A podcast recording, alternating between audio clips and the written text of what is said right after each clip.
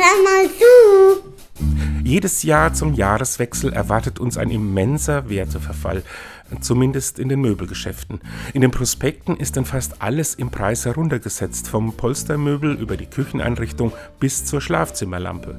Ja, sogar bei den obligatorischen Teelichten gibt es Prozente. Gibt es eine Ursache für diesen Wertverfall? Ich werde jedenfalls den Verdacht nicht los, dass auch mit der reduzierten Ware immer noch ein ordentliches Geschäft gemacht wird. Was für ein Glück, dass wir Menschen keine Möbel sind.